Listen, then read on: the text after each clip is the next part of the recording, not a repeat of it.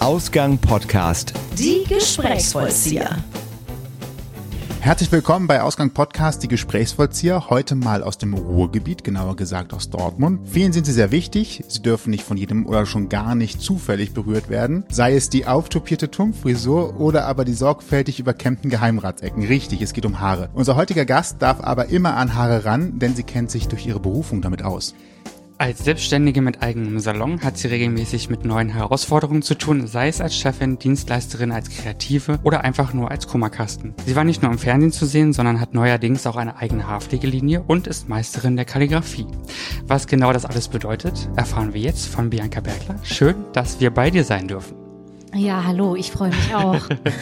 Warum sind wir eigentlich hier? Weil Bibi uns zu sich eingeladen hat. genau, damit sind wir mal aus dem Kosmos Köln entstiegen. Genau. Und hier im wunderschönen Dortmund gelandet. Bist du eigentlich Dortmunderin? Ja, ich bin Dortmunderin mit Leib und Seele. Liebe unser Westfalenstadion. Ich sag nicht Signal Iduna Park, es ist das Westfalenstadion. und äh, unser altes Höschgelände, das ist Dortmund, ja. Was macht Dortmund für dich eigentlich aus? Was ist so für dich das Wahrzeichen? Das Wahrzeichen für mich ist tatsächlich das Westfalenstadion. Ja, das ist unser Wahrzeichen. Ich frage das deswegen gerade, das wäre eigentlich ein schöner Ausstieg gewesen, aber jetzt aus meinem Einstieg. Wenn man als Nicht-Dortmunder hier zum Beispiel im Bahnhof ankommt, dann sieht man das große U und viele, viele, viele, und ich wusste es bis vor ein, zwei Jahren auch nicht genau, denken immer, ach, das muss die U-Bahn-Station sein am Dortmunder Hauptbahnhof. so wie ist gar nicht so abwegig, ne? Wäre aber eine geile U-Bahn-Station. Stimmt. Find Bisschen gut. groß, ja. Bisschen groß, aber ja. Aber ist was ganz anderes, ne? Es ist, glaube ich, die ja. Dortmunder Unionsbrauerei oder Unionbrauerei. Genau. genau, da sind irgendwie auch Vernissagen drin, kannst dir äh, Bilder anschauen, du kannst oben aufs Dach fahren, habe ich gehört. Ich wusste es bis vor kurzem auch nicht. Eine Kundin hat mir erzählt, sie war da und war fasziniert vom Ausblick und ich so, oh, ehrlich, da kann man hoch? Das wusste ich jetzt nicht, aber soll sich lohnen. Dann haben wir ja noch ein Touri-Highlight, also für all die, die mal nach Dortmund kommen, äh, direkt am Hauptbahnhof. Man muss also nicht weit laufen. Vielleicht guckt ihr nochmal vorher nach den Öffnungszeiten. Ja, bei uns lernt man was fürs Leben, ne? Ja, oder auch was man noch machen kann im kleinen NRW. Ja. Was magst du an deiner Stadt? Unsere Industriekultur mag ich sehr. Ich mag den Menschenschlag hier. Wir reden hier halt Deutsch. Wir sind eine absolute Bierstadt, das mag ich auch. Bier steht ja für Geselligkeit, Zusammensitzen und Austausch. Und ich finde, dafür steht auch Dortmund auf jeden Fall. Schnitzel, Currywurst, all sowas.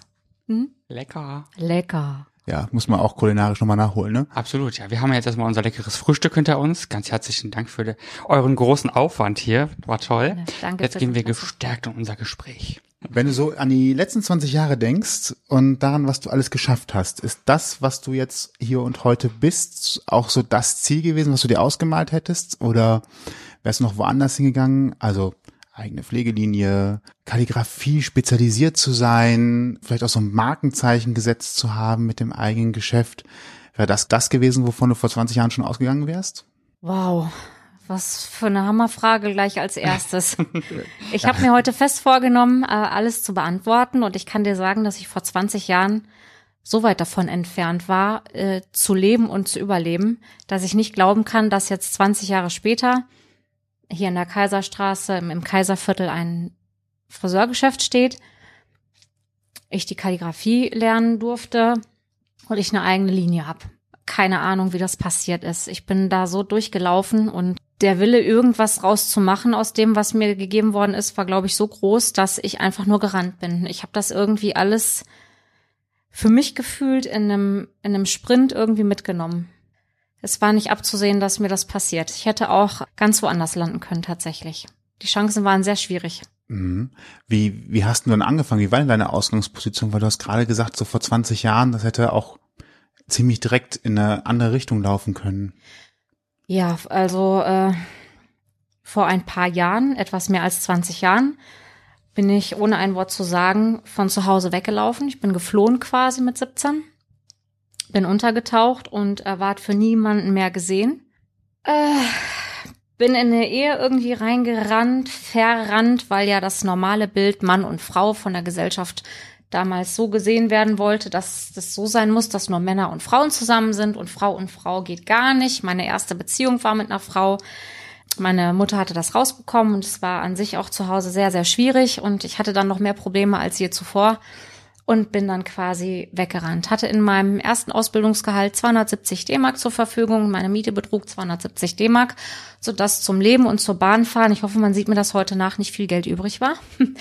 Gab es kein Trinkgeld, gab es kein Brot. Das war eine absolute Motivation, irgendwie zu überleben und das, was man macht, noch perfekter zu machen, weil das auch einfach eine Existenz war, die man hatte, die man brauchte, um irgendwie weiterzumachen. Ich musste jetzt gerade schon meinen Mund äh, ein bisschen künstlich wieder zumachen, weil ich ihn gar nicht mehr, also blieb halt offen stehen, weil das ging natürlich nach einer echt harten Zeit. Eigentlich, glaube ich, rückwirkend betrachtet hätte man wahrscheinlich selber gar nicht gedacht, dass man das stemmen kann. Also man kennt ja immer diese lustigen Witze nach dem Motto, Nudeln und Ketchup sind immer im Kühlschrank, äh, sind immer im Haus und dann wird man schon irgendwas machen können. Aber das ähm, klingt heftig. Was hat dich denn da angetrieben, mehr draus zu machen? Tatsächlich bin ich in eine Familie gekommen durch die Ehe, die ich damals geschlossen habe, wo es unheimlich um Struktur ging. Eine islamische Familie, wo alles nach festgelegten Regeln ging. Und da ich ja keine Struktur hatte, habe ich mir quasi aus dieser falschen Beziehungskonstellationen und Familienkonstellationen die Struktur rausgezogen, die ich brauchte, die ich mir heute zu Nutzen mache. Ich dachte immer, ich bin vor allem weggelaufen, aber die Zeit, die ich jetzt vor ein paar Wochen erlebt habe und die Gespräche, die ich geführt habe, haben mir gezeigt, dass ich tatsächlich viel Struktur rausgezogen habe aus diesem Konstrukt und nicht einfach weggelaufen bin, sondern als ich meine Struktur hatte und wusste, worauf es im Leben ankommt, bin ich quasi am richtigen Zeitpunkt ausgestiegen und habe dann weitergemacht. Tja, so kann man das sagen. Struktur, ich bin schon gerade so am überlegen, wenn man sagt, man findet so für sich seine Struktur, seinen Weg, dann geht es natürlich auf der einen Seite ums Private, das heißt, du hast das Privatleben für dich nochmal neu strukturiert und dann spielt das beruflich natürlich dann irgendwo noch mit rein, weil es die Existenzgrundlage bildet, um natürlich privat leben zu können. Also wir brauchen alle einen Job, um was zu essen zu haben, zu leben, vielleicht auch mal zu sagen, ich gönn mir heute irgendwas, ähm, weil ich das jetzt kann. Mm, war dieses Strukturgeben dann auch für die berufliche Seite wichtig, wenn es auch am Anfang erstmal nur privat war? Also war es vielleicht ein Grundstein sogar später zu sagen, ich habe jetzt so viel Struktur gelernt oder vielleicht sogar noch für mich erweitert, dass ich überlegen kann, mal selbstständig zu werden? Äh, tatsächlich. Also Friseurin wollte ich von klein auf schon werden und musste auch da kämpfen, dass ich meine Ausbildung irgendwie antreten kann. Deshalb bin ich auch weggelaufen. Ich habe das Abi geschmissen und bin dann in die Ausbildung gegangen und tatsächlich dann immer mehr zu erreichen und sich weiterzuentwickeln, war die Struktur, die ich dort gesehen habe. Auch von Menschen, die in diesem Familienkonstrukt gelebt haben, war ja eine stetige Entwicklung. Die eine haben, die eine hat Kinder bekommen, ähm, die andere hat gerade ihren Schulabschluss gemacht. Also es war ein stetiges Weiterbewegen, wo ich auch dachte, ich muss mich auch bewegen. Ne? Ich habe jetzt meine Ausbildung gemacht. Ähm, ich liebe das, was ich tue aber wo geht mein Weg hin? Und dann kommst du in einen anderen Salon, du willst dich weiterentwickeln und dann sagt man dir, hey, ich finde gut, wie das, was du da machst. Könntest du dir vorstellen, irgendwo eine Leitung zu übernehmen? Und ich denke, keine Ahnung, ich habe das noch nie gemacht. Ich, ich kann es mal versuchen, nur sei mir nicht böse, wenn das nicht funktioniert.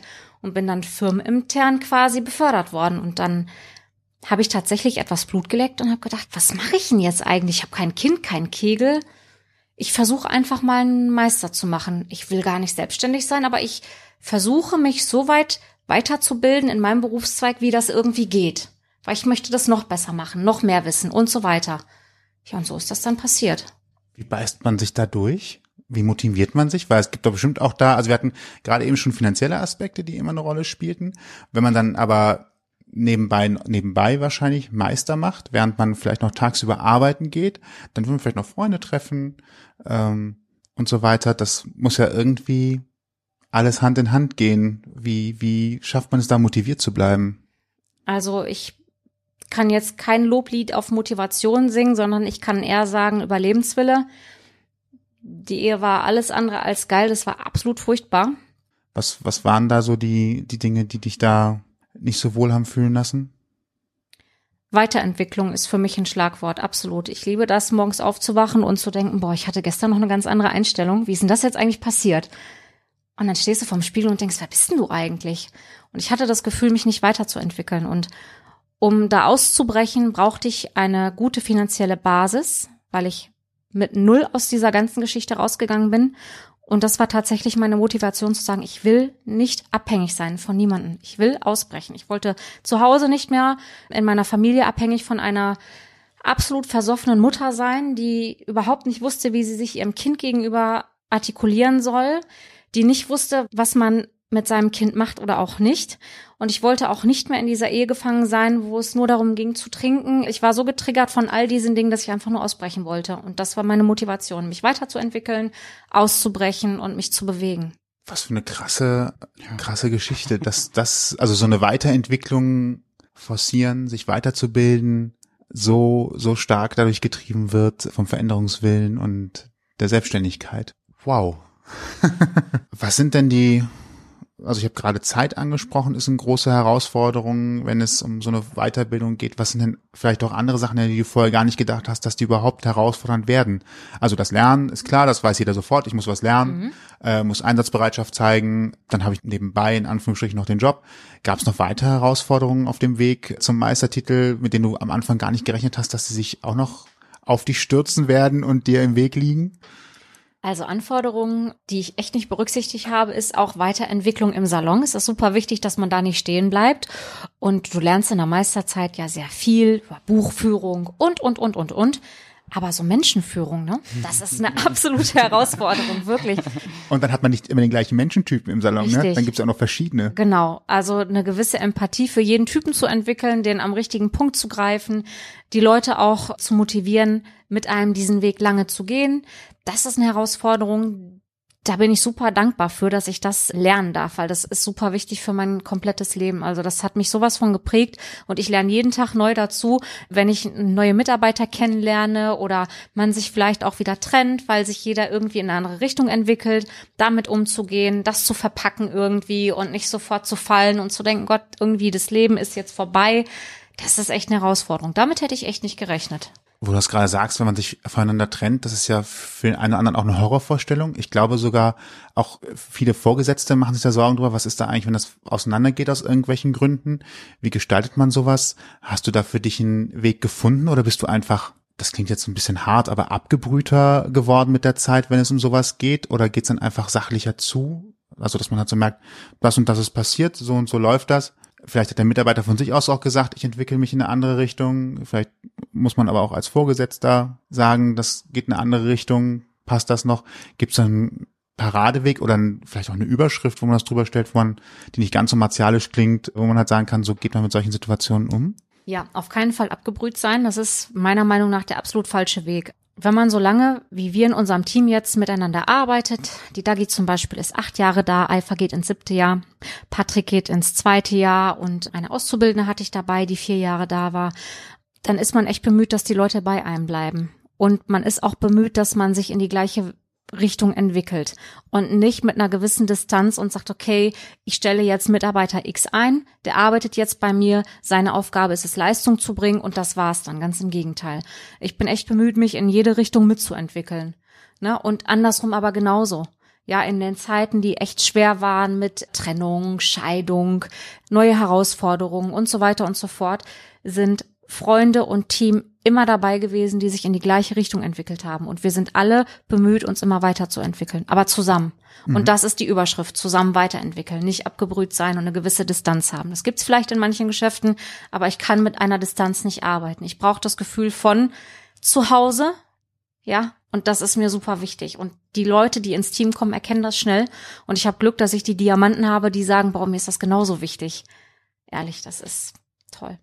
Die Diamanten sind ja auch erstmal schwer zu finden, beziehungsweise die muss man ja schleifen, wie wir alle wissen, ne? Ja, so wir schleifen uns gegenseitig tatsächlich. Also ja. dann wächst man auch wie so ein äh, Uhrwerk zusammen. Aber wenn du die Diamanten dann hast, dann muss man die auch pflegen, ne? Ja. Ist das eine Art Familie? Ja, viele also, sagen, Bobby, das ist total falsch, weil du musst ja Chefin sein und so. Ich kann das nicht. Ich bin nicht die geborene Chefin. Ich freue mich immer, wenn keiner weiß, wer im Salon der Chef ist. Äh, wir sind eine Familie. Wir verbringen halt viel Lebenszeit miteinander. Wir sind Arbeitsehemänner und Arbeitsehefrauen. Und äh, tatsächlich ist das die erweiterte Familie, die man hat, ja wo du erlebst, dass äh, Kinder geboren werden, Hochzeiten geschlossen werden, die Menschen sich verloben oder die sich halt trennen oder oder oder. Wann war der Moment, wo du das erkannt hast? Weil am Anfang kriegt man ja genau das, was du auch gerade gesagt hast. Du musst führen, du musst der Chef sein. Jeder muss merken, wer der Chef ist, genau. äh, wer die Hosen anhat. Vielleicht kommen noch solche Sprüche wie, lass dir von den Männern nicht die Butter vom Brot nehmen. Also ich, manchmal gibt es ja auch so dieses Klischee, man muss vielleicht als Frau gegenüber Männern nochmal anders auftreten als äh, gegenüber hm. anderen Kolleginnen. Ähm, wann hast du für dich erkannt, was für dich dein richtiger Stil ist, um Mitarbeitern den richtigen, ich sag mal, die richtige Umgebung zu geben, damit das für das Geschäft gut läuft? Im dritten Jahr meiner Selbstständigkeit, wo ich dann einen meiner Diamanten quasi hatte und gemerkt habe, wie gut es eigentlich ist, jemanden zu haben, auf den du dich verlassen kannst beruflich, der mit dir in die gleiche Richtung geht und das gleiche Ziel hat, da habe ich gemerkt, wow, es ist super wichtig, dass diese Verbindung passt. Weil dann können auch Höhen und Tiefen viel, viel besser gestemmt werden. Das ist wie in einer Beziehung, wenn du mit jemandem zusammen bist, weil du den super attraktiv findest irgendwie und hast dann aber keine Basis, worüber man sich unterhalten kann. Ist es zwar vielleicht eine nette Beziehung nach außen hin, aber die Basis, wo du dich weiterentwickelst ähm, oder Probleme stemmst, die fehlt eigentlich. Und so ist das im Berufsleben meiner Meinung nach auch. Dritte Jahr Selbstständigkeit ist mir irgendwie so ein Licht aufgegangen. Und dann hast du angefangen, es so in die Richtung zu gestalten, wie es heute läuft. Oh, schön, Wow. das zu Dann erkennen. ist ja alles ganz einfach. Ja, total, total einfach. Wie schön wäre es, wenn es so einfach wäre. Oh ja. ne? Vielleicht ist die Herausforderung, vorher nicht zu wissen, was alles auf einem zukommt, gar nicht so verkehrt, ne, um einfach dann sich auch da hinein entwickeln zu können. Als Selbstständiger hast du natürlich wahnsinnig viel Verantwortung, trotz allem, trotz der familiären Situation, die ihr in eurem Salon habt und ähm, musst trotzdem im Hinterkopf behalten, dass es da um mehr geht als nur Spaß, sondern du bist ja, wie eingangs schon erwähnt, Dienstleisterin. Das Geld muss rein, trotz allem, ne? Und das kann ich mir vorstellen, ist ja sicherlich auch schwierig, da so ein bisschen die Balance zu finden zwischen, wir sind Familie, aber wir sind trotzdem ein Team, was zusammen dieses Projekt aufrechterhalten muss. Die Ausstrahlung, die meine Mitarbeiter im Salon haben, wenn die morgens zur Arbeit kommen und jetzt Nadine hat es ja auch die letzten Wochen äh, gesehen, wie motiviert die Leute sind, weil sie sich da wohlfühlen, wo sie arbeiten. Das ist quasi deine Sicherheit, wo du weißt, okay, die strahlen das aus und die lieben das, was sie machen und sind gut in dem, was sie tun. Und wenn ein Kunde merkt, ein Gast merkt, da ist jemand richtig gut in dem, was er tut, dann brauchst du als Mensch gar nicht großartig viel machen. Das ist deine Ausstrahlung und deine Liebe zum Handwerk und das Vertrauen, was du quasi aufbaust. Und dann ist das ein Selbstläufer, will ich nicht sagen, aber es ist ein absolut personengebundener Beruf. Die Leute, die da sind, sich wohlfühlen und das ausstrahlen, dann ist das ein absolutes ähm, Argument für den Kunden zu sagen, boah, da gehe ich wieder hin. Da fühlte ich mich wohl und das war nicht fremd für mich. Ich habe mich gut aufgehoben gefühlt. Äh, die Eifer war super nett oder der Patrick hat das toll gemacht, wie auch immer. Das, das läuft dann tatsächlich. Hattest du, als du dich dafür entschieden hast, einen eigenen Laden zu machen, das geht, ist ja immer auch so ein bisschen Risiko und wird das alles klappen? Hast du da für dich jemals drüber nachgedacht, ich brauche noch einen Alternativplan, falls das hier schief geht? Ich habe da nie drüber nachgedacht. Eigentlich wollte ich mich auch gar nicht selbstständig machen. Ich habe den Meister gemacht, war fertig und denk, was machst du denn jetzt eigentlich? Hab mich mal beworben, irgendwo als Meisterin angestellt zu sein, weil ha, Verantwortung wollte ich nicht haben. Kredit wollte ich nicht aufnehmen. Äh, Mitarbeiter führen, ich, keine Ahnung, wie geht denn das?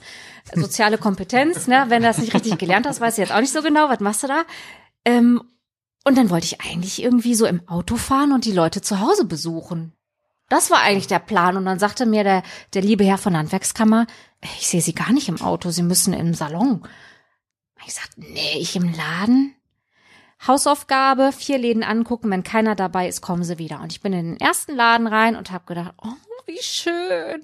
Da stellen wir das hin, wir machen das so, das streichen wir so, dann kaufen wir das. Und habe ich gedacht, ach du Scheiße, du brauchst ja doch einen Laden. Das ist irgendwie, ich hatte keinen Plan A, keinen Plan B, keinen Plan C. Ich bin da reingeschmissen worden, habe, ich glaube, 30 Mal bei Astro TV angerufen, weil ich ja niemanden hatte, den ich fragen konnte, soll ich das jetzt machen, soll ich das nicht machen, ist das gut, ist das schlecht, wird das gut, wird das schlecht? Hab da 30 mal, 33 mal angerufen, die Telefonrechnung war enorm hoch, ich bin nicht durchgekommen. Ich habe gesagt, wenn die Frau jetzt bei Astro TV sagt, Bibi, ich leg die Karten und ich sehe, das wird alles gut, dann machst du das. Ja, ich bin nicht durchgekommen. Also was habe ich gemacht? Ich habe wirklich mich hingesetzt, ich habe gebetet und habe gesagt, okay, lieber Gott, wenn das alles funktionieren soll, klappt das, wenn ich zur Bank gehe, es klappt mit den äh, Vermietern, die da noch drin sind, es klappt mit allen Unterlagen, die du brauchst, dann soll das so sein. Und so wie ich hier sitze, acht Wochen später hatte ich von allen Stellen das Go und habe gesagt, okay, der liebe Gott wollte das so, ich mache das so. Und so ist es wirklich passiert. Ich habe auch keinen Plan B, gibt's nicht. Bin da rein. Wie heißen wir? Ja, Cut Factory. Name ist entstanden, als ich in der Meisterzeit war. Ich hatte eine ganz liebe Kollegin, mit der haben wir gegrillt und Oettinger Cola-Bier getrunken. Das war sehr lecker. Und dann haben wir mal gesponnen, wie denn unsere Läden heißen würden, wenn wir das machen sollten. Das war eine Hausaufgabe, Businessplan schreiben. Und da habe ich gesagt, okay, Schneidefabrik finde ich gut, Cut Factory finde ich gut, das mache ich. Und das war für mich so klar, dass der Name dann Cut Factory ist, Bombs Stempel drauf und fertig. Das war's. Das war's schon. Ja, es ist mal wieder so ein bisschen was aus der Kategorie einfach machen, ne? Ja. Ja, doch. tatsächlich. Und was ich mir nie wünsche, A, B, C, D, was ich bekomme, A, B, C, D und dann am Ende vielleicht doch ganz glücklich. Ja. Ja. vergisst man vielleicht manchmal so. Was waren deine größte Herausforderung auf dem Weg in die Selbstständigkeit?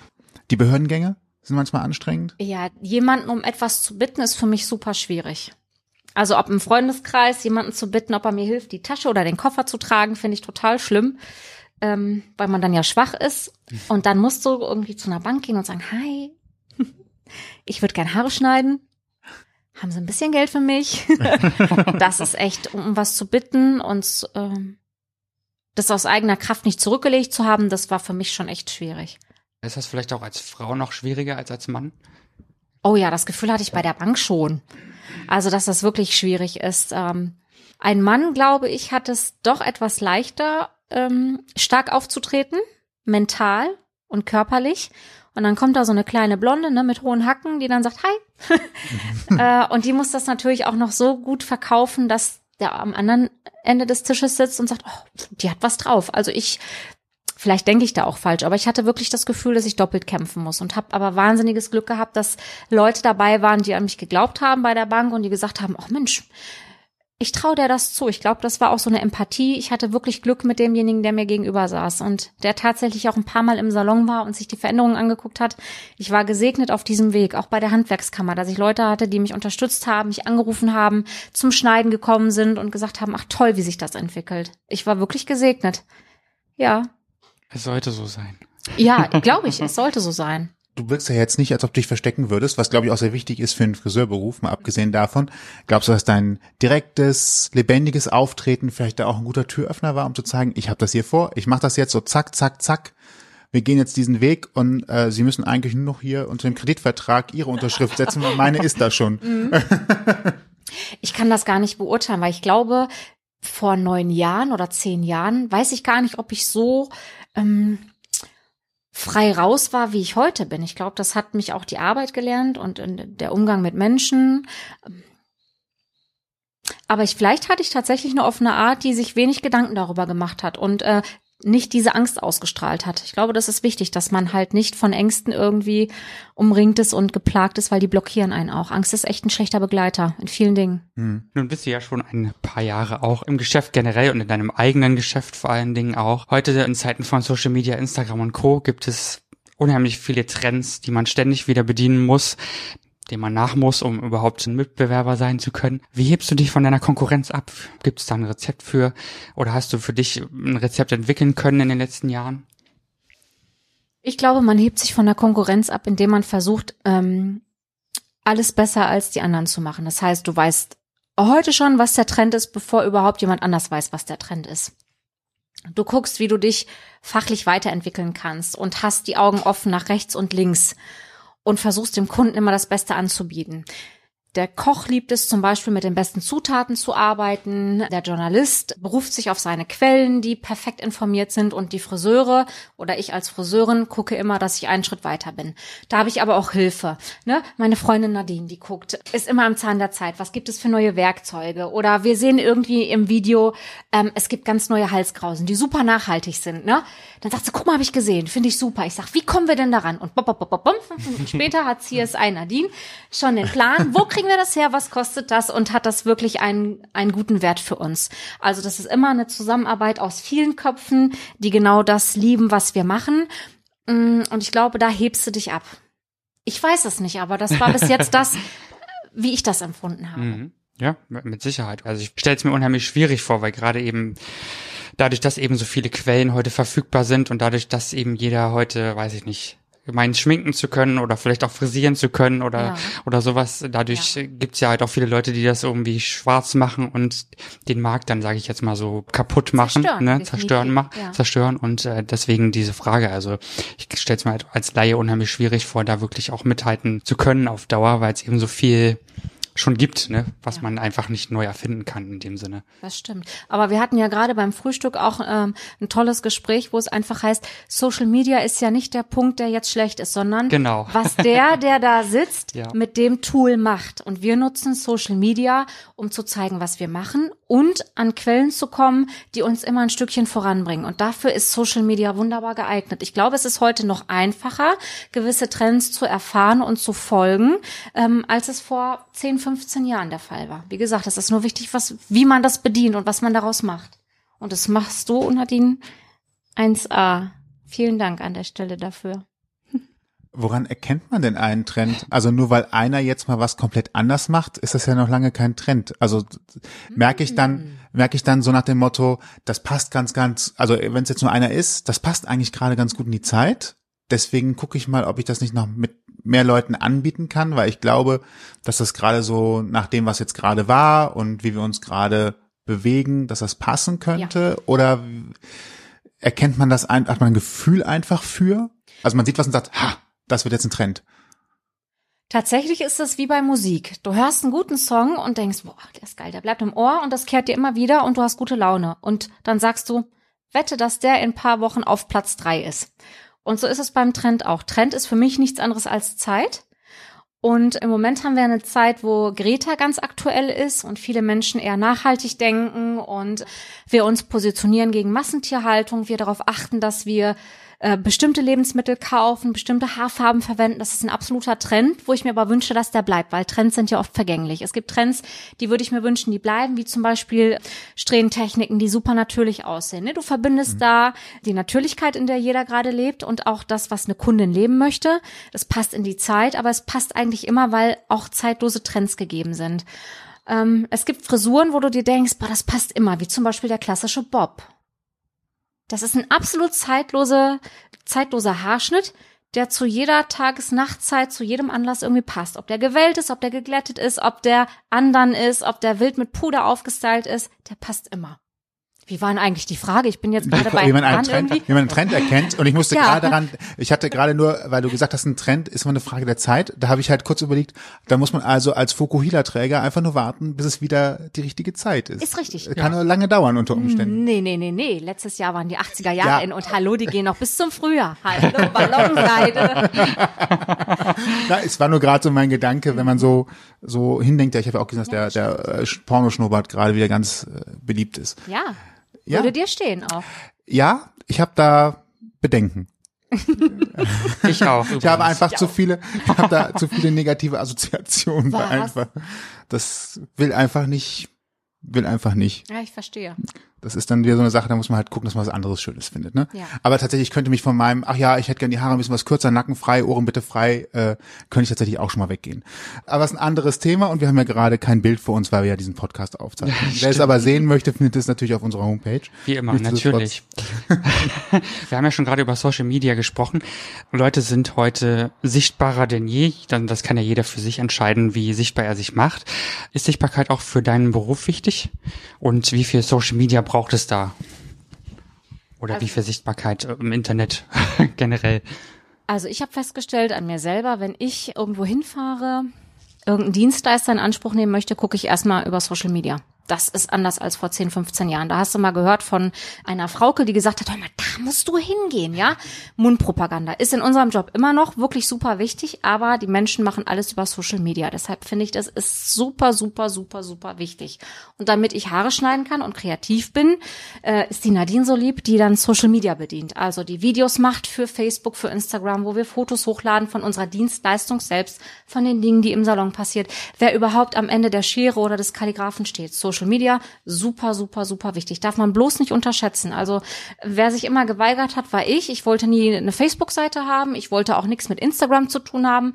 Und irgendwann habe ich über Nadine-Freunde und so weiter erfahren, dass das super wichtig ist. Und ich denke, scheiße, was mache ich jetzt? Ja, auch da wieder nicht nachdenken, einfach machen und merken, dass das wirklich toll ist. Du kriegst ein tolles Feedback. Hoffentlich. Im besten Fall, ne? In der Regel im ja besten schon. Fall. Ja, mache schöne Dinge, dann wirst ja. du auch schönes ja, Feedback sicher, bekommen. Klar. Ja, aber ohne Filter, ne? Also wir ja. machen alles ohne Filter. Ich mag Filter nicht. Also das ist nicht die Realität. Ist bei Dienstleistungen wahrscheinlich auch besser, ne? Also ungefiltert, um einfach zu sagen, es sieht halt wirklich so aus, ja. ist jetzt hier nicht nachbearbeitet ja. oder. Du willst so authentisch sein, ne? Ja, ja also ohne Filter. Ich finde es auch schön, wenn, glaube ich, über eine Tönung spricht und dann einfach noch ein San Francisco oder äh, Beige-Filter oder sowas drüber legt. Und Sepia, Sepia auch schön. ja, ja, wir genau. Wir können uns ganz toll tönen. Ah, hier übrigens genau, ein Sepia-Filter drüber. Schön. Das sind schönen Brauntönen. Richtig, ja. Ja, ohne Filter bitte. Alles ohne Filter, immer. Das war ein schönes Statement. Mag ich, ich übrigens auch. auch. Ist uns auch ein schöner Hashtag bei Instagram. Ja. No Filter. Ja. Ja. gehört alles zusammen, ne? Ja. Ich finde es immer ein bisschen doof, beim Friseur zum Beispiel von der Dienstleistung zu sprechen. Natürlich ist es das, aber es wirkt immer direkt so technokratisch. Ja. Mm, Nichtsdestotrotz, es geht ums Geschäftliche, du bist selbstständig, da muss man das auch irgendwie berechnen. Wie berechnet man eigentlich eine Dienstleistung? Weil ähm, ich glaube, die meisten denken immer so, ja, da muss halt jemand stehen, der schneidet halt die Haare, muss man ganz salopp zu sagen. So, äh, na, die Person, die die Haare schneidet, die hat einen Stundenlohn, ich weiß nicht, wenn es, weiß ich nicht, wo es liegt, 10, 11, 12, 13, 14 Euro.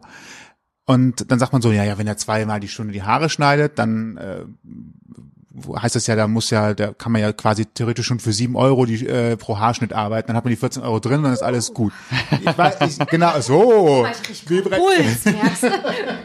so, ich wollte auch gerade kurz aufholen, okay, da gibt's vielleicht noch Miete und vielleicht noch Strom. Ach ja, die Scheren wollen ja geschliffen werden. Ach, dann ist da ja noch was mit dieser Steuer. Vielleicht lässt du das ne? Bianca erzählen, weil So, sie ist die also, Selbstständige. wie berechnet sich ein Preis?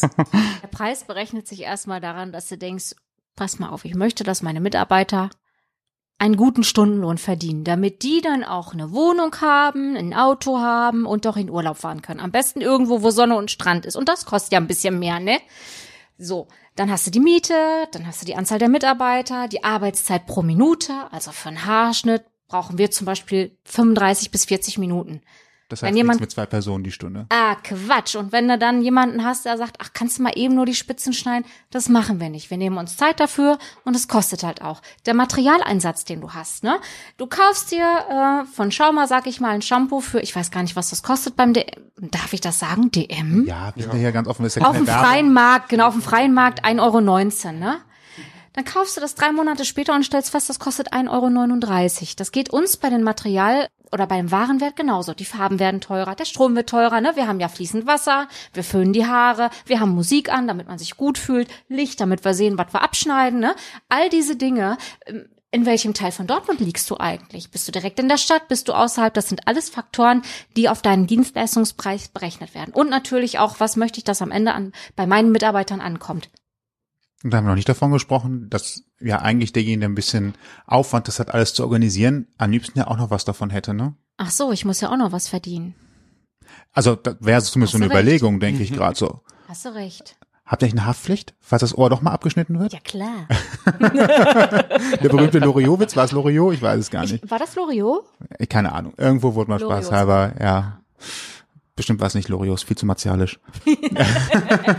okay, also man muss viele Sachen berücksichtigen. Das heißt aber nicht, dass du, dass du so ein Gefühl hast nach dem Motto, der Nachbar bietet das für 13 Euro an, deswegen biete ich das auch für 13 Euro an, sondern äh, man überlegt sich wirklich für jede Dienstleistung ganz konkret, wie viel Aufwand entsteht, was habe ich an Material, also so im Schnitt. Der eine braucht vielleicht ein bisschen länger, der andere ein bisschen kürzer. Beim einen verbrauche ich mehr Wasser, weil er halt Haare bis zum bis zur Lendenwirbelsäule hat und der nächste hat halt kurze Haare. Das heißt, es muss halt irgendwie so mischkalkulationsmäßig Ja, hinhauen. ganz genau. Und ist das dann wirklich so eine Tabelle? Also ich kann mir jetzt vorstellen, die richtigen Mathematikern und Freaks, die werden jetzt eine Excel-Tabelle machen und dann für jede Dienstleistung alle Posten aufschreiben und dann so knallhart BWL-mäßig wahrscheinlich durch.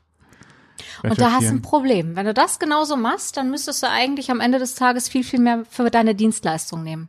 Das kannst du aber nicht, weil wir heute in Zeit- einer Zeit leben, ähm, wo das Geld nicht so locker sitzt, wo die Kunden ganz genau überlegen, wofür gebe ich mein Geld aus. Im Moment geht der Trend aber dahin, dass der Kunde auch wieder bereit ist, für Qualität etwas mehr zu zahlen, was ich persönlich sehr gut finde, weil du hattest ja gerade angesprochen, sieben Euro irgendwie ein Haarschnitt.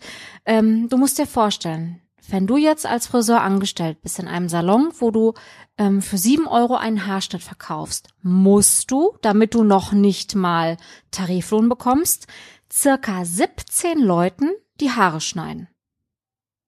Du kannst auf jeden Fall deine Pause mal vergessen.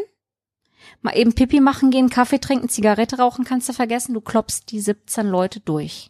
Jetzt überlegst du dir so circa um 13 Uhr, hast du schon neun Leuten die Haare geschnitten, du kannst dich nicht mehr konzentrieren, du bist im Unterzucker, du hast kein privates Gespräch geführt, sondern du arbeitest im Akkord. Zu welchem Friseur würdest du gehen? Ich wollte gerade fragen, ich würde mir gerade die Frage stellen, ob ich als Kunde überhaupt das wollen würde. Danke. Das Weil- ist der Punkt. Weil, also erstens will ich ja auch nicht nur dazwischen geschoben werden, weil das ist ja die Konsequenz daraus eigentlich. Richtig? Und die Gespräche genießt man ja dann doch. Ja. Also Du als halt Mitarbeiter dazu. aber auch. Nimm mal die Sicht deines Mitarbeiters ein. Was bleibt denn am Ende des Tages an Kreativität für dich über als Friseur? Als Beratungszeit? Du hast einen Kunden, der kommt jetzt immer wieder, weil er gerne sieben Euro zahlt, aber der hat mal Bock auf was anderes. Und du hast für diesen Haarschnitt nur 18 Minuten Zeit. Was machst du? Ja, okay. Laut lachen, glaube ich. Weil als, also als Ding der Unmöglichkeit. Also Ja. es ist, das passt halt nicht, klar. Ja, Gut, dann äh, haben wir doch ein eindeutiges Statement dazu. definitiv. Ab wann, also jetzt gibt es ja das große Glück, dass man manchmal auch Dienstleistungen miteinander kombinieren kann. Also ich Mhm. denke jetzt zum Beispiel, ich mache einen Haarschnitt und sage dann hier Augenbrauen, wären aber wieder schön, die zu korrigieren, dann ist das sicherlich nochmal etwas, was gut zueinander passt. Und dann habe ich halt, ich ich vergleiche es immer in anderen Geschichten, ich habe ja immer schon einen einfachen Aufwand nur dafür, dass halt jemand die Tür reinkommt. Also da, da fängt es ja schon an, dass es Zeit kostet. Mhm. Ja. Ähm, ich muss dem irgendwie Ressourcen einräumen. Das klingt jetzt gerade so super technisch. Dann kann man sowas äh, gut miteinander kombinieren. Worauf wollt ihr eigentlich hinaus? Keine Ahnung. Ja, ich bin auch gerade. Wir hatten von Augenbrauen gesprochen. Wir hatten von Augenbrauen, ja. Ich habe ja auch schöne Haare, die immer gerne mal abstehen, ich weiß. Äh, heißt das auch, dass ich bei so kleinen Dienstleistungen, also müsste ich zum Beispiel ein schlechtes Gefühl haben, wenn ich sage, ich komme heute nur zum Augenbrauenzupfen vorbei, weil das vielleicht irgendwo anders schon mit rein kombiniert worden ist? Ich finde, man braucht überhaupt kein schlechtes Gefühl haben, wenn man eine Dienstleistung in Anspruch nehmen möchte. Also wir lieben es auch, Augenbrauen zu zupfen als Friseure, weil es auch einfach zu einem Haarschnitt gehört. Ja, und wenn die Haare super liegen und du als Kundin sagst, ach, ich habe am Samstag irgendwie eine Verabredung und ich möchte einfach noch mal so einen, einen schönen Augenöffner haben, dann komm rein zu deinem Friseur des Vertrauens und lass dir die Augenbrauen zupfen. Es ist ja unterm Strich nicht alles mathematisch errechenbar, sondern es ist einfach die Liebe zum Job. Wenn ich irgendwo einen Pony schneide bei einer Kundin, die ein Date hat am nächsten Tag, dann nehme ich kein Geld dafür. Warum? Es ist einfach dieses Geben und Nehmen. Kunde, Dienstleister. Anders kann ich das nicht beschreiben. Sagt aber auch nochmal ganz eindeutig, warum du diesen Job machst, ne? Es geht nicht um Geld. Also ja, natürlich Nee. geht's am Ende um Geld verdienen, aber eigentlich geht's um was anderes. Dir macht der Job Spaß. Ja, es ist ein Lebensgefühl. Friseur zu sein ist ein Lebensgefühl. Es gibt dir die gewisse Freiheit, auch erstmal auszusehen, wie du willst. Du bist an keine Etikette gebunden. Du musst nicht mit einem Anzug und einer Krawatte in der Bank stehen. Ja, für Leute, die das wollen, ganz, ganz toll. Für Freigeister ist das ein absoluter Horror. Ja, du kannst tätowiert sein, es sagt nichts über deine Arbeit aus. Du kannst dich frei entfalten. Und oft hoffe ich, dass es mh, bei den Friseuren, die das beruflich machen, auch in das Private überschwappt, ein Freigeist zu sein und einfach Dinge auszuprobieren und zu machen. Die Farbe zu tragen, auf die du gerade Bock hast, die gerade im Trend ist, Klamotten zu tragen, auf die du gerade Bock hast, Farben zu kombinieren, die eigentlich nicht zusammenpassen und dich jeden Tag irgendwie neu zu erfinden. Das ist ein Lebensgefühl. Und wenn du das weitergeben kannst, dann machst du einen guten Job. Es zaubert mir ein kleines Lächeln ins Gesicht. Ich Ich wünschte, ich wünschte, alle hätten äh, so, eine, so ein Verständnis von ihrem Job. Tatsächlich. Ich glaube, es wird diese Welt ein bisschen einfacher machen. Also jetzt war ich natürlich nicht vom Bankkaufmann. Schöne. Ich war, er war tatsächlich nicht vom Bankkaufmann, dass er auf einmal in Hawaii-Hemd dasteht und äh, aber immer mit Krawatte und Anzug wirkt halt manchmal auch ein bisschen sehr über überstreng, wenn ich überlege, wo ich meine Banking-App überall aufmachen kann und meine Ja. Bankgeschäfte erledige. Ja, das stimmt. Aber es ist auch Arbeit, dieses äh, Gefühl für dieses Lebensgefühl nicht zu verlieren. Es ist äh, wirklich Arbeit, das beizubehalten und den Akku dann aufzuladen, wenn du merkst, du bist an einem Punkt, wo du komplett den Akku leer hast, weil immer perfektionistisch zu sein und immer das Beste zu geben, raubt dir unheimlich viel Kraft und Energie. Und da musst du halt gucken, dass du den Akku wieder auflädst und dieses Lebensgefühl für dich wieder hast und das auch weitergeben kannst. Ist kein Selbstläufer. Was ist für dich etwas, was den Akku auflädt? Hast du da für dich schon so ein Momentum, wo du sagst, davon weiß ich zuverlässig, das gibt mir Kraft und Energie?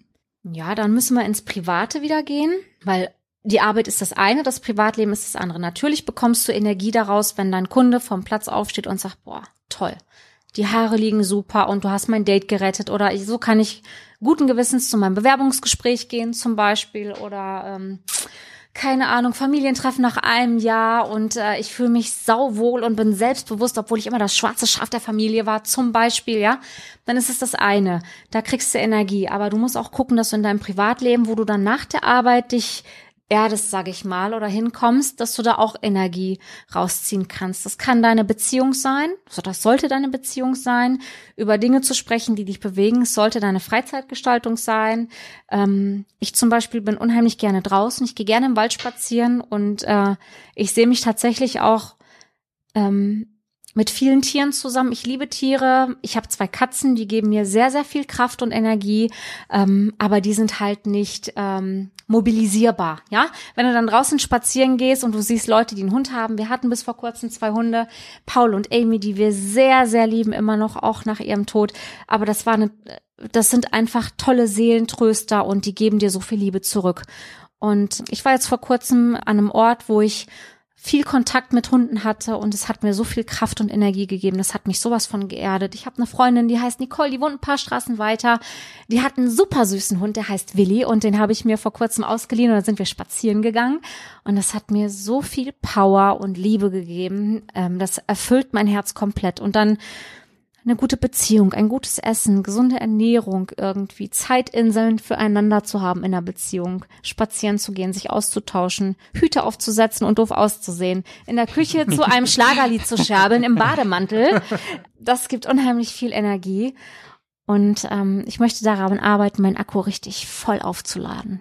Zeitinseln wie Holland. Ich habe gehört, Holland ist schön. Ich hab, hörte auch doch, davon, ja. Ich finde auch, das Ihr hörtet auch davon, ne? Und absolute Traumvorstellung ist äh, mit Nadine Hand in Hand am Strand. Die Sonne geht unter, es ist ein rauer Wind und wir haben einen Hund an der Leine und wir laufen da zu dritt am Strand. Und das ist gerade das, woran ich absolut denke und was mir Energie gibt. Das ist totale Liebe und ein großes Herz. Oh, was kann es Schöneres geben? ja Das Ein schönes toll. Bild, Ein tolles ja. Bild, ja. Finde ich auch. Das, der Gedanke daran alleine, finde ich, gibt sogar mir als jemand, der es nur hört, schon Energie. Also es ist tatsächlich ein schönes, schönes, kraftvolles Bild. Ich glaube, das kann man auch jedem wünschen. Und sollte wahrscheinlich auch jedem Energie geben. ja. Definitiv. Wir haben ein Thema Dienstleistung und jetzt ist es, dass du etwas anbietest, wo ich mal sage, das ist jetzt nicht so ganz typisch in jedem äh, Friseurladen anzutreffen, das ist die Kalligrafie. Was ist Kalligrafie? Kalligrafie ist die Perfektion, Haare zu schneiden. Du schneidest das Haar nicht wie gewohnt mit der Schere, die das auch ganz, ganz toll macht, sondern du schneidest es mit einem Kalligraphen. Kennt ihr den Füller von damals noch, den Kalligraphen, wo so ein langer Pen hinten ist und vorne eine Spitze, die Ja. einfach eine andere Schriftart hat? Mhm. So, und so ein Gerät musst du dir vorstellen, nur dass vorne eine Klinge aus einem medizinischen Bereich ist, die dein Haar zu 100% exakt schneidet. Also nicht wie mit der Schere, dass ein paar Haarfasern am anderen Ende für dich nicht sichtbar herausscheinen und du nach vier bis sechs Wochen das Haar nachschneiden musst, weil es nicht mehr liegt, sondern es schneidet ganz exakt. Aber nicht gerade und stumpf, sondern in einem 21 Grad Winkel. Stell dir vor, du hast einen Gartenschlauch und schneidest den einmal gerade stumpf mit einem Messer ab. Dann hast du eine abgeschnittene Kante am Gartenschlauch. Jetzt setzt du das Messer schräg an. Wie ein Blumenstängel, den du anschneidest, bevor du den ins Wasser setzt. Das heißt, du vergrößerst quasi vom Gartenschlauch oder von deinem Blütenstiel oder Blumenstiel die Oberfläche. Das machst du, wenn du die Blume ins Wasser stellst, damit der Blütenstängel mehr Wasser aufnehmen kann aus der Vase. Und das ist das gleiche Prinzip beim Haare schneiden. Wenn du das Haar auf 21 Grad anschneidest, vergrößerst du jede einzelne Haarspitze um das Dreifache. Besonders für feine Haare mega geeignet, weil die viel voller vom Ansatz her werden. Die Haarstruktur kann nicht mehr splissen, weil der Gartenschlauch nicht mehr stumpf auf eine Fläche liegt, sondern durch die schräge Anschneidung die Spitze des Gartenschlauchs immer so eine Dynamik erhält. Es schiebt sich immer etwas hoch und deine Haarspitzen schieben sich ebenfalls hoch. Also du hast glänzenderes Haar. Dein Haar splitzt nicht mehr. Du brauchst nicht alle vier Wochen zum Friseur. Das reicht, wenn du nach zehn, zwölf Wochen das Haar quasi auffrischen lässt. Das Haar lässt sich zu allen Seiten bewegen. Nach vorne, nach hinten, rechts, links. Also wenn du Bock hast zu stylen und dich neu zu erfinden, dann ist die Kalligrafie super, weil es keine geraden Linien mehr gibt. Es verbindet sich alles ineinander. Es ist ein neues Haargefühl für den Kunden. Es ist ein neues Schneidegefühl für den Friseur. Die gibt es jetzt seit neun Jahren, die Kalligrafie, und revolutioniert spätestens seit die Höhle der Löwen auf Vox unseren Friseurzweig tatsächlich. Es kommen immer mehr Leute, Friseure dazu, die sagen, boah, das ist geil, das Haar fühlt sich cool an. Das ist Kalligrafie. Was bedeutet das für euch in der Ausbildung? Also Wow. jeder kennt ja immer nur, ich habe eine Schere in der Hand Ja. und dann so, hm. wenn ich mir jetzt überlege, ich habe auf einmal ein Instrument, das halt ziemlich, also sehr scharf, Ja, äh, sehr einfach mal so scharf. durchs Haar wirbelt. Ja, Dann heißt es ja auch wahrscheinlich, dass ich das nicht mehr so, also diese typische Bewegung ist ja, ich nehme die äh, Zeigefinger und Mittelfinger, glaube ich, liegt das Haar dazwischen. Genau. Und gehe mit der Schere lang oder mit dem Kamm auch. Ähm, und jetzt mit dem Kalligraphen, da kann ich das wahrscheinlich nicht mehr so einfach machen, oder? genau. Es gehört eine auf jeden Fall eine sehr gute Ausbildung dazu. Der Erfinder Frank Bormann, der bildet selber aus. Das ist super. Du fährst also in seinen Salon, buchst dir erstmal einen Blackstar, das ist so die Einführung, wo du erstmal weißt, okay, was ist denn das, was habe ich in der Hand und lernst dann nochmal neu das Haare schneiden. Gerade Linie, Stufung, Stufung, die aufspringt, Stufung, die ruhig ist. Also du lernst quasi nochmal das Haare schneiden neu. Das ist super. Ja, das macht so viel Spaß, weil du beim Haare schneiden deinen ganzen Körper auch mitbewegst. Der entscheidet, ob du jetzt eine Haarlänge zunimmst oder ob du eine Linie schneidest. Das sieht sehr kunstvoll aus. Also es macht unheimlich viel Spaß, jemanden zu beobachten, der kalligrafiert. Das ist so, da siehst du noch mal so die Liebe. Das ist, als würdest du so ein Porträt malen. Der Arm bewegt sich anders, der Körper bewegt sich mit. Und das macht richtig Spaß. Das macht wirklich richtig Spaß. Und woher kommt diese Technik? Ist jemand mal die Schere ausgerutscht oder es blieb nur noch, es blieb nur eine Seite der Schere übrig und hat gesagt, Das ach, wär die ist ja geil. auch ganz scharf und ich mache jetzt mal hier so oder? Nee, der Frank hat damals mal äh, zum Geburtstag einen Strauß Blumen geschenkt bekommen. Und sein Freund hat ihm gesagt, Frank, denk dran, bevor du die Blumen in die Vase stellst, schneid die an. Warum? Ja, das sagt man doch so. In jedem Blumengeschäft sagen die, du sollst sie schräg anschneiden. Ja, verstehe ich nicht, sagt der Frank. Damit der Blütenstängel mehr Wasser aufnehmen kann. Frank ist Friseurmeister, hatte damals mehrere Läden und er dachte so, wenn ich das an einem Blütenstängel machen kann, ne? Wie kriege ich das am Haar hin? Und da tatsächlich, ohne Quatsch, wegen einem tollen Blumenstrauß, ist diese Idee geboren. Dann hat er angefangen zu tüfteln. Dann gab es erst einen Curve Cut, das sah aus wie so eine Sichel. Da hat er ein Messer entwickelt, womit man dann schneiden konnte, mit so einer leichten Schräge drin. Und dann hat er angefangen zu tüfteln. Tüfteln, tüfteln, drei Grad Klinge, 21 Grad Klinge. Wegen einem wunderbaren Blumenstrauß ist diese Idee geboren. Ganz einfach. Krass. Ja. Verrückt, ne? Bietet so Ja. viel Mehrwert. Tatsächlich, ja. Ja. Also ja, auch dir. Ich meine, du kannst dich weiterbilden, du kannst neu kreativ sein, anders Ja. kreativ sein. Ja, Was sich ja natürlich auch wieder so auf den Preis niederschlägt im Endeffekt. Ne? Also ich meine, da hast du recht. ne, wir reden jetzt von teuer und günstig. Was ist teuer, was ist günstig? Aber da versteht man, warum ein, ein Schnitt zum Beispiel das kostet, was er eben kostet. Ne? Du musst überlegen, du zahlst, also du bildest dich weiter fort. Du kannst den Blackstar machen, den Silber und den Gold. Das sind unterschiedliche äh, Seminare, wo du dann deine Schnitttechniken verfeinerst und dich weiterbildest. Du brauchst das Werkzeug, du fährst zum Seminar und von da an musst du lernen. Ja, lernen, lernen. Also 100 bis 200 Schnitte solltest du machen, bevor du überhaupt in die nächste Stufe gehst. Und das kostet auch, weil es halt eine besondere Klinge ist. Es ist ein, ein besonders geschliffenes Werkzeug und du darfst halt auch nicht stehen bleiben. Es werden ständig neue Techniken entwickelt, wie du ein Haar ausdünnen kannst, wie du einen Schwung in das Haar bringst, welche Haarstruktur du wie schneidest. Das kostet halt das. Vollkommen recht, ja, klar. Wie oft muss man eigentlich so Scheren oder auch Kalligraphen ähm, wieder schärfen lassen? Also wenn ich mit der Schere schneide, ich habe die einmal im Jahr ähm, schleifen lassen. Und beim Kalligraphen ist es so, dass du deine Klinge hast, die du einlegst und jeder Be Kunde bekommt eine neue Klinge. Ah, okay. Also, ne, damit du immer die hundertprozentige Schnittqualität hast. Und das kannst du pro Kunde kriegt eine neue Klinge halt. So kannst du es rechnen. Und einmal im Jahr definitiv Scheren schleifen. Und da hast du auch Preise von 35 Euro bis 90 Euro. Auch das muss man dann mitkalkulieren. Wie oft kann man so eine Schere schleifen lassen, bevor sie äh, quasi in den Müll gehört, weil sie tatsächlich nicht mehr wirklich genug Mhm. Ansatz bietet, noch ordentlich geschliffen zu werden, ohne dass die Kanten zum Beispiel sich nicht mehr übereinander legen lassen Ja, oder ähnliches? stimmt. Also es gibt Scheren, die haben wirklich nur eine geringe Schleifqualität. Äh, sag ich mal, eine Schere, die so um die 200 Euro kostet, kannst du dreimal schleifen lassen. Dann ist die Oberfläche der Klinge tatsächlich abgenutzt und wie du es richtig sagst, du kannst die Schere nicht mehr übereinander legen, die greift nicht richtig. Dann gibt Scheren, die kosten um die 2000 Euro, die kannst du 30 Jahre lang schleifen lassen, weil das halt Damaststahl ist, 3000-fach gepresst, da kannst du schleifen und dann schließt die trotzdem und geht wie Butter durch. Ne? Also auch das von bis und da kann man mal sehen, was für einen äh, Einsatz eigentlich der Friseur hat, sein Werkzeug zu kaufen, was alles noch dahinter steht, ne? Sein Werkzeug gut zu haben, Maschinen, die dazugehören, Bürsten, die du liebst, wo du Bock drauf hast oder so einen besonderen Föhn zum Beispiel, ne? Das kostet alles schon. Aber ist gar nicht schlimm, weil wir Friseure sind so wie Spielkinder, ne? Wir gucken, ach, da gibt's einen neuen Kamm zum Beispiel, der hat die und die Beschichtung, müssen wir haben. Da gibt's den und den Föhn, oh, müssen wir haben. Das ist so die Liebe an dem, was man so macht. Ja. Ich dachte nur gerade, weil äh, ich habe jetzt, glaube ich, noch keinen Friseur gesehen, der nur eine, eine Schere in seiner Tasche hätte, sondern da gibt's ja auch nochmal verschiedene Scheren für verschiedene Anlässe.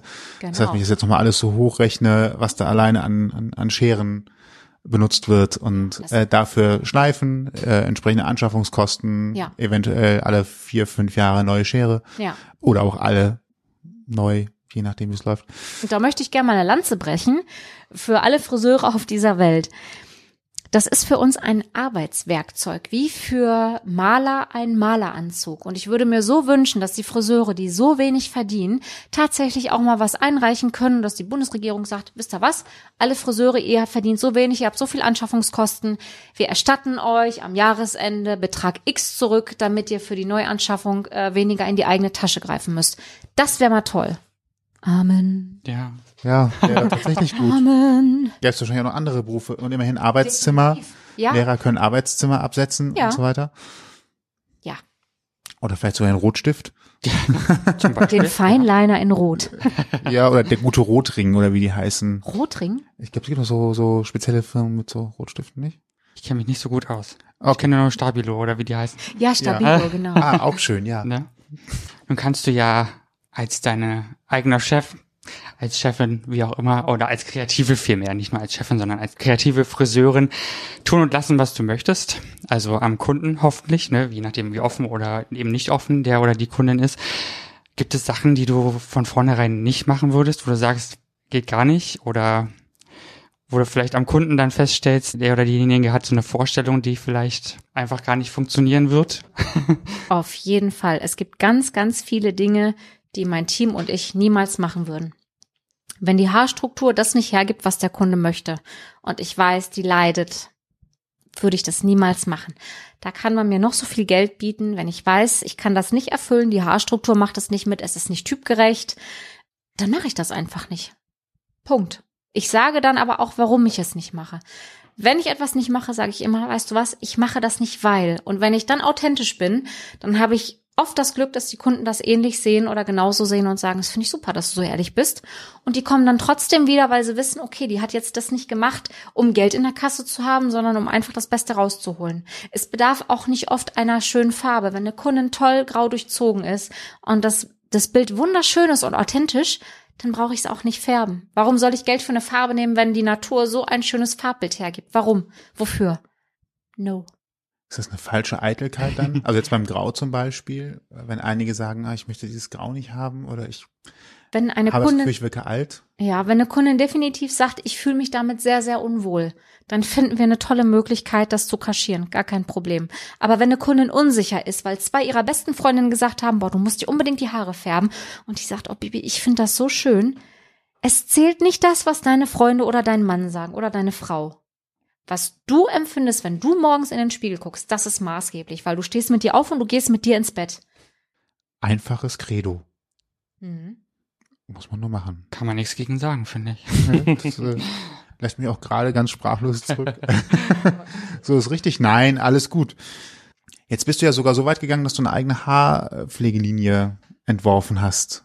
Wie bist du darauf gekommen, sowas zu machen? Ich wollte das gar nicht. Ich hatte das gar nicht auf dem Schirm. Aber wirklich ohne Quatsch. Rot, rot, rot, wenn ich lüge, bin ich tot. Ja, ich hatte das nicht auf dem Schirm. Aber du wolltest Ähm. auch eigentlich keinen Laden aufmachen, nicht selbstständig sein. Also von daher. Äh, Wirklich, tatsächlich. Ich weiß auch nicht, was in meinem Leben passiert. Ich sag ja, ich laufe da einfach mit. Hier, Nadine sagte, Schatz, ich glaube an dich, du weißt, wo was reingehört und ich finde das toll, wenn du. Meine Freunde haben das gesagt, das Team hat das gesagt und ich gesagt, meint ihr wirklich, sollen wir was eigenes? Ich weiß nicht.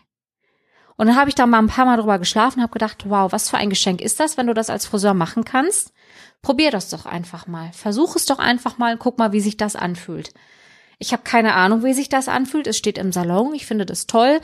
Mein Team und die Kunden nehmen das super an. Wir haben hier mit Freunden zusammengesessen, haben uns die Namen selbst überlegt. In der Uso-Runde haben wir überlegt, durchgestrichen, das Produkt aufgemalt und so weiter. Also alle Köpfe waren damit verbunden. Das ist kein Ding, was von mir alleine kommt, sondern von uns allen. Ähm, was so, so schön ist, weil du guckst dir das Produkt an und weißt genau, alle vier haben da gesessen am Tisch. Es war abends 10 Uhr, samstags alle hackstramm und haben überlegt, können wir ja so, ne, nee, wir streichen das doch mal durch, könnte das so heißen. Aber ich kann das nicht ähm, greifen. Es ist sicherlich ein tolles Gefühl, aber ich kann es nicht greifen. Es ist sicherlich auch ein tolles Gefühl, so einen Mega-Salon zu haben, aber ich kann es nicht greifen.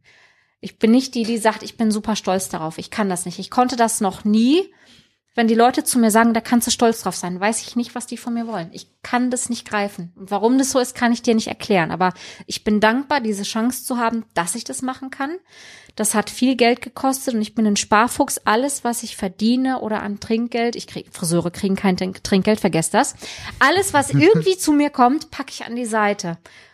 Und dann habe ich gedacht, okay, probier das. Und dann habe ich ein bisschen was davon weggenommen und dann haben wir unser erstes Shampoo und unser ersten Conditioner gemacht. Und jetzt steht das da im Laden und da ist meine Unterschrift drauf und ich sehe das auch. Aber es kommt nicht an. Verstehst du, was ich meine? Mhm. Du ja. ist eigentlich nicht dein, also ja, es ist deins, aber ja. es ist nicht so, dass du sagst, das habe ich jetzt gemacht, sondern es ist einfach da. Da. Ja, genau so. So ist es mit dem Salon auch. Es ist bestimmt toll und der sieht auch super aus. Ich kann es nicht erklären. Aber es funktioniert. Ja. Also ich glaube, das ist vielleicht auch nochmal so, so wichtig, auch wenn du das vielleicht jetzt nicht ganz so so greifen kannst, es läuft, es funktioniert. Ja, da freue ich mich drüber. Da bin ich sehr dankbar, weil, wie gesagt, es gibt ganz viele Friseure hier auch in diesem Viertel. Und ich bin dankbar für jeden, der kommt und sagt, ich lasse mir da gerne die Haare schneiden, ob der zwei ist, ob der 98 ist, finde ich total toll, unterschiedliche Gespräche zu führen, aber es ist einfach, es passiert einfach. Ich kann das nicht greifen wenn man so eine Produktlinie entwirft, also was heißt mhm. entwirft? Man hat halt Ideen, man sagt halt so, okay, die und die Zutaten gehören halt rein, das weiß ich aus Erfahrung, das und das muss es können. Also das soll vielleicht nach dem Waschen halt noch irgendwie so sein, dass man ein bisschen geschmeidig durchgehen kann, es soll sich gut anfühlen, aber man soll auch was damit noch machen können. Mhm. Ähm, das sind wahrscheinlich so Vorstellungen, die man hat. Und dann sagt man, okay, es muss in irgendeine Packung. Und da muss irgendwie noch ein Design drauf. Und ja. äh, überhaupt, wer produziert mir die Tube, wer macht, macht die Zutaten rein und so weiter und so fort.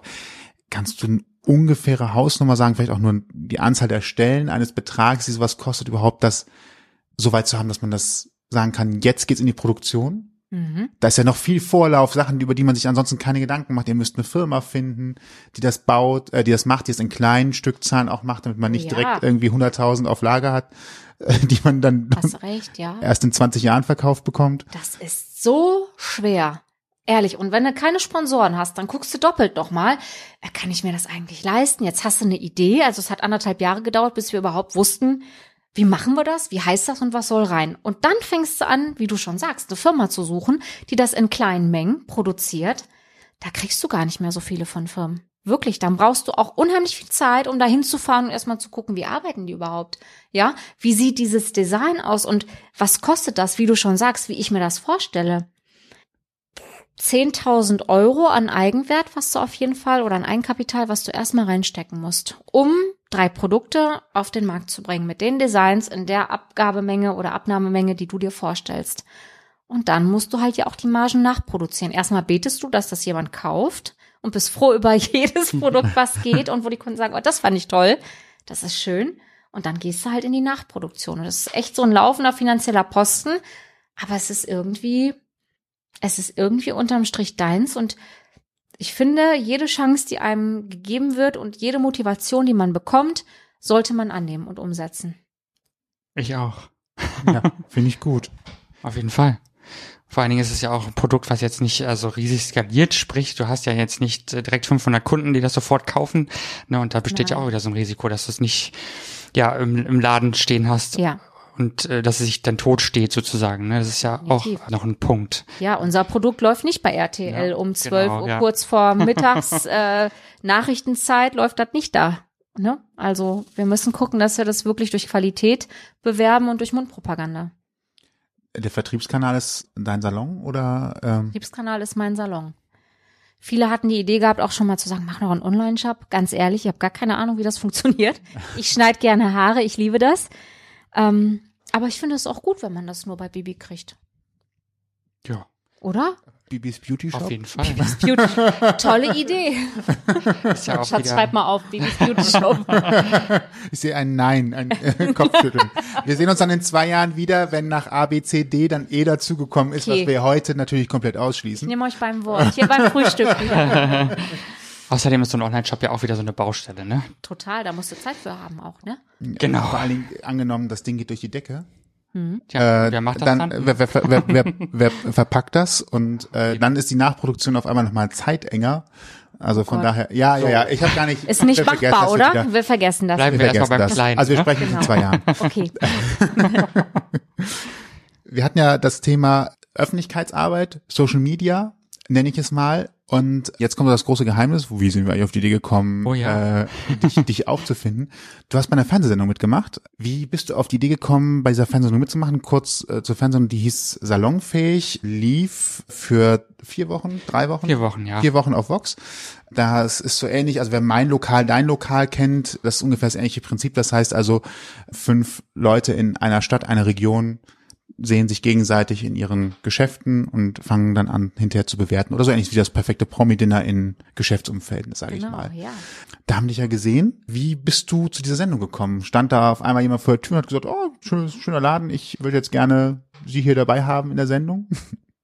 Genau so war das. Nein. Doch, wirklich. Ich, das geht per Telefon. Ich bewerb per mich doch nicht, ich bewerb mich doch nicht von alleine, aber ich stehe im Laden. Ich schneide Haare, ne? Total gerne mit Musik und da habe ich Räucherstäbchen an, Säckchen steht auf meinem Wagen und dann klingelt das Telefon. Da sagt die Dagi zu mir, du hör mal, da sind Leute von Vox am Telefon. Ich sag, verarsch mich nicht.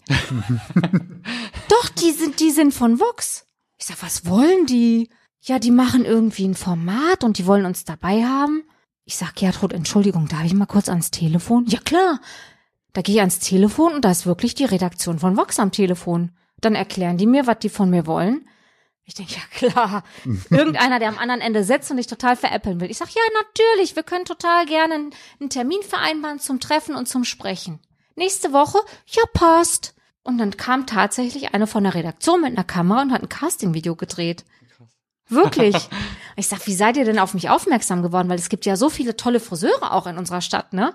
Die sind dann irgendwie nach Rezensionen gegangen von Google und haben mal geguckt, sind auf unsere Webseite und dann haben die gesagt, das wollen die machen. Und das fand ich super, super lieb. Hab ich gesehen, okay, es scheint wirklich was Tolles zu sein, was Interessantes.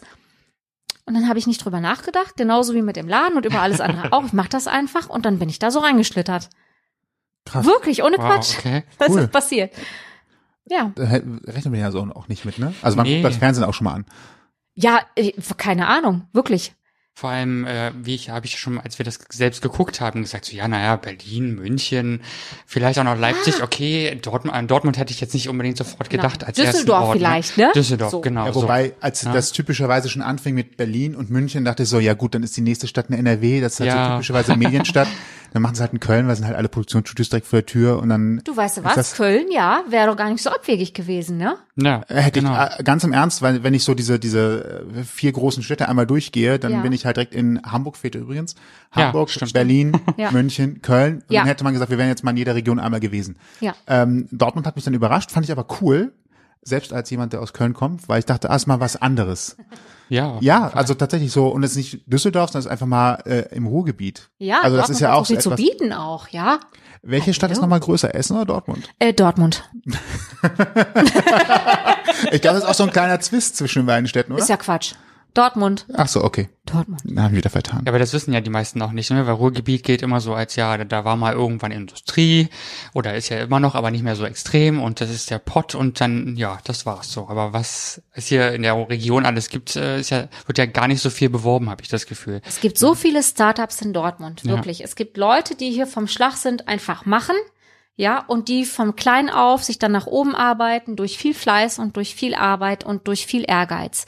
Und ich finde, Dortmund hat so viele tolle Startups zu bieten. Man sollte einfach mal in die kleinen Viertel fahren, wie hier Kreuzviertel, Kaiserviertel und so viele kleine Läden, die da ähm, Einzelunternehmen geführt sind, wo eine Liebe und eine Idee zum Handwerk dahinter steht oder ob es jetzt halt eine Patisserie ist oder so das hat Dortmund zu bieten. Ja, Düsseldorf ist nice, aber hey, Dortmund? Und da kommt etwas für mich so, ich, ich arbeite jetzt auch schon seit ein paar Jahren im Ruhrgebiet ähm, und so aus Kölner Sicht, was mir manchmal im Ruhrgebiet fehlt, und vielleicht täusche ich mich aber auch, ist ein bisschen mehr, dass die Leute Werbung für sich selber machen. Also auch laut zu sagen, guck mal, was wir hier Schönes machen. Ich habe manchmal ein bisschen das Gefühl, auch wenn man so vor allen Dingen Ältere drauf stößt, ist eher so, naja, entweder es passt dir hier und wenn nicht, dann geh. Äh, Weil mir fehlt so ein bisschen dieses Trommeln für, was wir eigentlich zu bieten haben. Ähm, also der Köln ist jetzt das andere Extrem. Der hat eine Stadt, die halt in den 50ern mal eben aus einer äh, Bombenlandschaft hochgezogen worden ist und sagt, das ist die geilste Stadt der Welt. Äh, aber architektonisch mhm. und auch nicht die sauberste Stadt, habe ich gehört. ähm, aber die sagen halt hier, Köln ist geil, Köln ist super. Äh, und mir fehlt das im Ruhrgebiet manchmal so ein bisschen zu sagen, worauf man eigentlich äh, neben dem Bergbau noch stolz ist. Also was heute da ist. Ist das ein, ein fehlerhafter Eindruck meinerseits oder ist das eine Mentalitätsgeschichte, dass man hier auch gar nicht so laut trommeln möchte? Und das ist der Punkt. Ich glaube, es ist eher eine Mentalitätsgeschichte. Wir sind nicht so, die sagen, ah, guck mal, was ich habe und guck mal, was ich bin. Wir sind die Dortmunder, die einfach aus Fleiß und Ehrgeiz etwas erarbeiten, sag ich mal. Und da kommt Social Media wieder ins Spiel.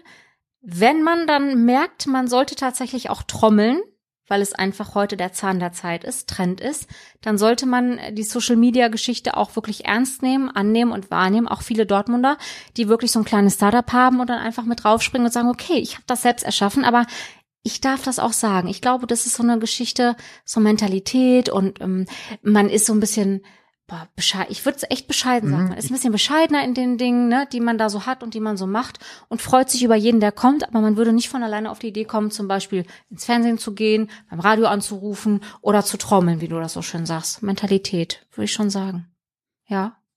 Okay, ich wollte nur mal die Fahne nochmal hochheben und sagen, äh, das Ruhrgebiet hat sehr viel zu bieten und tatsächlich, wer jetzt mal so außerhalb von Nordrhein-Westfalen sagt, er möchte mal irgendwo Urlaub machen und hat Lust auf Städtetrips, im Ruhrgebiet äh, gibt's innerhalb, äh, also wenn man sich jetzt relativ zentral hinsetzt, kann man äh, eine Stunde in jede Richtung fahren und hat irgendwo eine neue Stadt mit neuen Sehenswürdigkeiten und Oh, neuen äh, Schwerpunkten und Ja. ähm, also geht uns auch gut mit, also Bus und Bahn, das noch ein bisschen üben. Also in Teilen ist das manchmal ein bisschen, bisschen schwieriger. Jetzt hier in Dortmund bei euch ist super, aber ich habe auch schon Gegenden gesehen, wo ähm, das Mobilitätskonzept noch ein bisschen ausbaufähig ist. Meinst du? Äh, Glaub ich auch. So.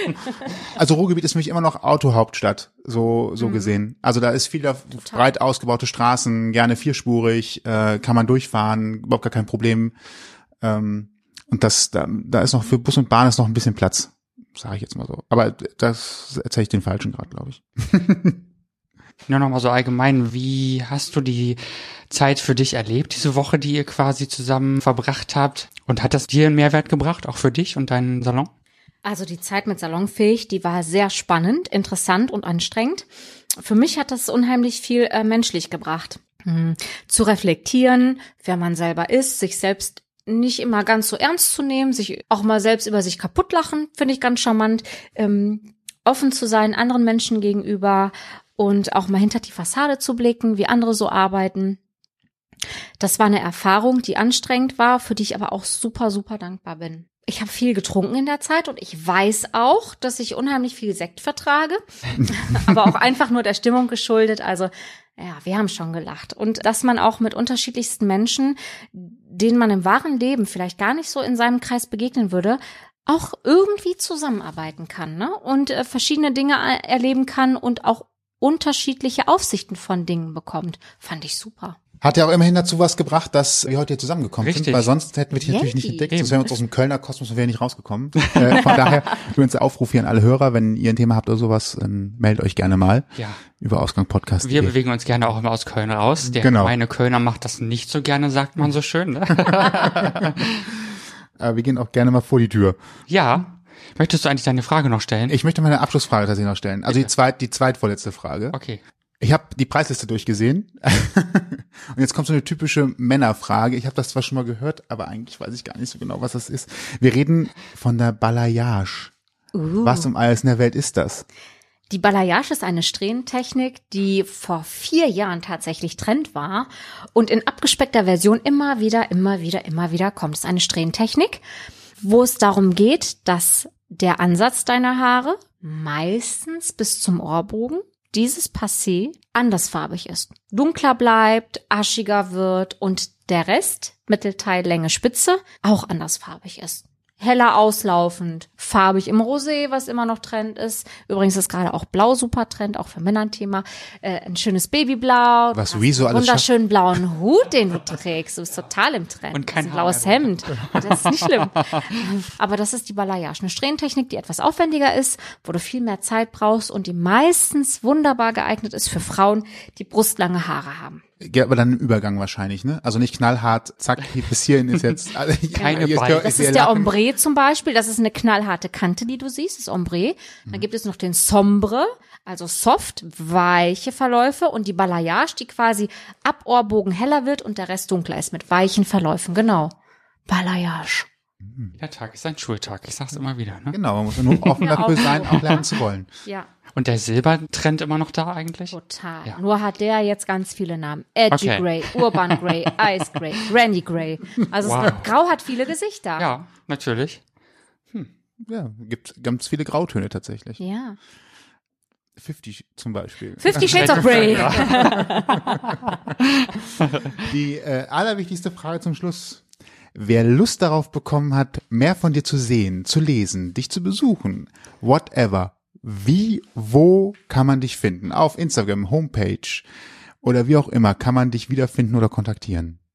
Ja, man kann mich gerne wiederfinden im Kaiserviertel. Cut Factory by Bibi. Das ist mein Salon. Da stehe ich jeden Tag. Wir können auch mal bei Facebook Hallo sagen. Cut Factory by Bibi oder bei Instagram. Da sind wir auf allen Kanälen vertreten.